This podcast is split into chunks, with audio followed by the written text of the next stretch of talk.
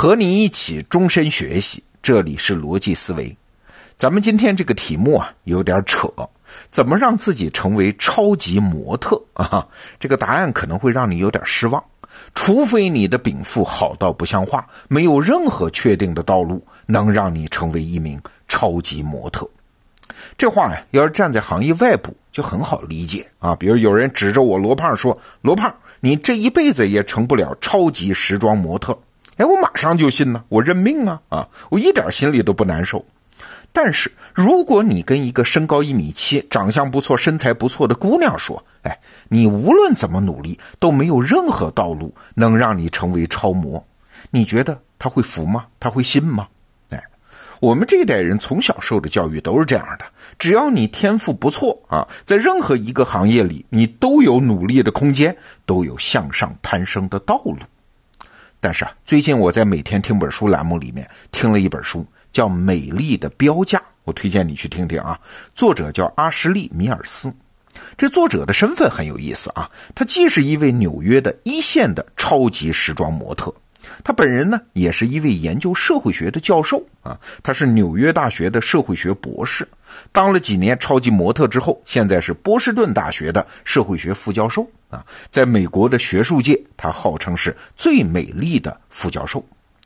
那经过社会学训练的人，他看世界有一套独特的冷峻和真实感啊，所以米尔斯这个人呢，他写模特行业，你看到的肯定不是鸡汤，不是什么成为超模的道路。而是这个小小世界里的残酷性。对我们一般都以为模特嘛就是美丽漂亮的身体，对的。但是在一个专门经营美丽的行业里面啊，只使用“美丽”这个词儿，哎，那就太粗糙了嘛。实际上，对于模特来说，重点不是美丽，而是一种瞬间的气质。哎，请注意我用的这个词儿啊，“瞬间”这个词儿后面我们会反复提到。对啊，你想啊，一个时装模特走秀，哎，从亮相到走台步，到转身，到下场，前后不过几十秒的时间啊，又是那种闹哄哄的、花团锦簇的场子啊，你要想让观众对你留下点印象，你光有那种邻家小妹似的美是没有用的，你必须有一种瞬间能让人感知到的东西，那叫气质。那既然是瞬间，就麻烦了。啊，你想成为顶级模特，就必须要能穿过两层筛选网络。哎，请注意，是两层。第一层呢是标准，第二层才是感觉。说到这儿，你会觉得奇怪，既然靠瞬间气质，那光靠观众的感觉不就可以把这人挑出来了吗？为什么还得有标准呢？哎，因为想当超级模特的人太多了嘛。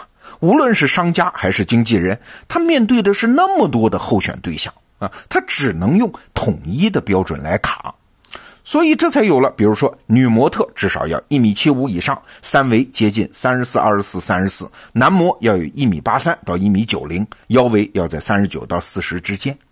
哎，这都是古老而好用的标准呐。那如果你的身材符合了标准，就登上了一级台阶吗？哎，过去我们都是这么认为的啊。既然筛选筛选过了一层，我总算上了一级台阶。但是。听完了《美丽的标价》这本书，我才知道，可能恰恰相反，符合身材标准的模特，恰恰进入了一个更混乱的挑选环境。我打个比方，你就明白了。现在大公司到大学毕业生当中挑人，那当然第一步是要标准呐，因为他面对的人很多嘛。哎，那标准就来了，比如说你必须是985、211大学毕业。但是当大量的人拿着名校毕业证真来求职，接下来呢？其实大公司还是没有明确的挑选标准，但是请注意，这个时候发生了一件事儿啊，就是你在公司眼里已经不是一个活生生的人了，你身上带的那些气质啊、禀赋啊、独特性那些东西全部被删除啊。这个时候你变成了一张纸，那就是求职简历，公司是拿这些简历来挑你，所以下面的事儿就更得凭运气了。模特行业也是一样，如果你是一名模特啊，你符合了基本的标准，那请问接下来拼的是什么呢？还记得我们刚才说的那个词儿吗？瞬间。对，下面就是为了获得更多被看见的瞬间的博弈啊，就是我被看见的瞬间比你多，这博弈手段就包括了撒谎。我们都知道一句话呀：“一胖毁所有，一瘦全都有。”啊，我罗胖就知道瘦确实比胖好看。但问题是在全是身材好的姑娘的群体里，这多瘦才算好看呢？这就没个标准了，没谱了。而且你知道的，人的体重是浮动的，今天胖一斤，明天瘦一斤，很正常。所以，如果你是一个模特啊，现在有客户要请你干这干那，给你发钱，现在让你填体重数字，请问你填多少？答案是，既不是今天重多少，也不是最瘦的时候或者最胖的时候重多少，而是看客户您需要我填多少嘞？啊，不仅是体重啊，经纪人给模特准备的资料，什么年龄、身高、三围这些数字，其实都是浮动的。经纪人也会去揣测不同用户的需求，为了推销出自己手里的模特吗？他们会篡改模特的数据。听到这儿，你可能会说不对吧？这模特的身材数字是用来穿衣服的呀。如果你把自己写瘦了，那衣服你穿不上，到时候怎么办呢？对，这种事儿经常遇到。怎么办？不好意思，您得减肥呀！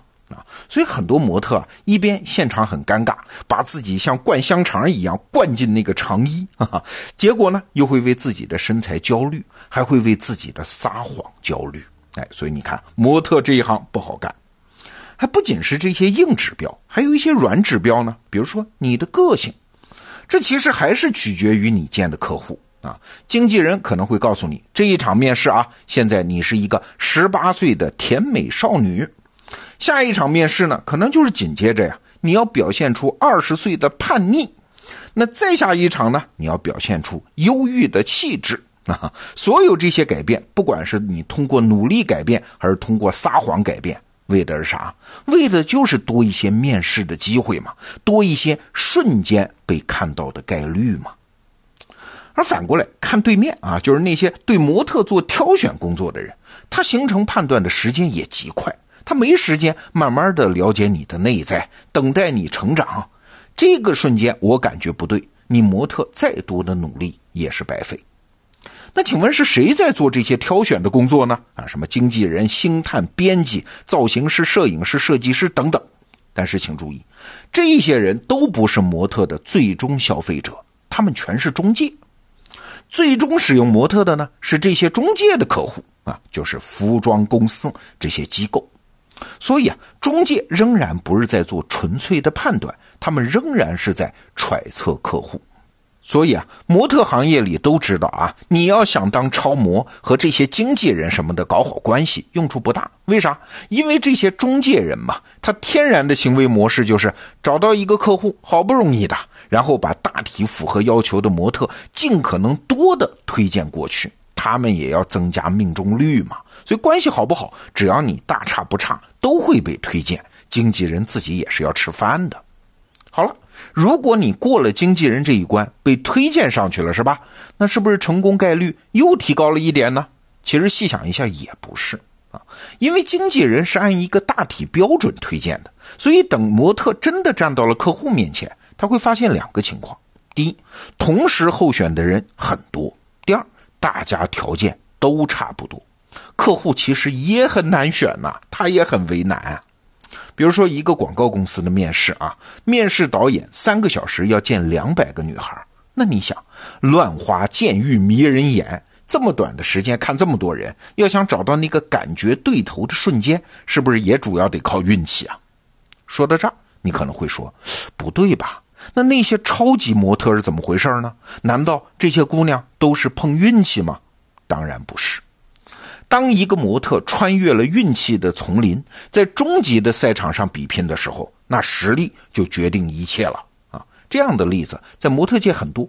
比如说，纽约的一个资深的秀场导演叫大卫，他看中了一个新模特，于是把他负责的十七场秀全部请他来参与。但是你可想而知啊，这背后一定是这个姑娘，她无论是身材，还是表现力，还是人缘，还是敬业精神，那都是全面过硬。